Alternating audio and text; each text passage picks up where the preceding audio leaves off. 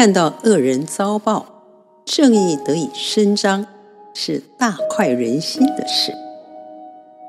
这是上帝公义的规范，维系人类社会正常运作的不变基础。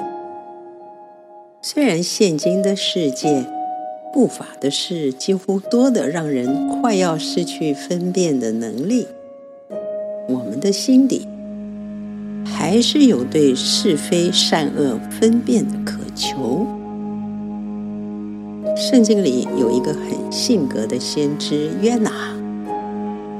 上帝要他去向当时以色列痛恨的敌人，住在尼尼微城的亚述人传悔改的福音，不然毁灭就要临到。约拿百般不愿，死命逃脱。上帝派了一条大鱼把他吞进了肚子。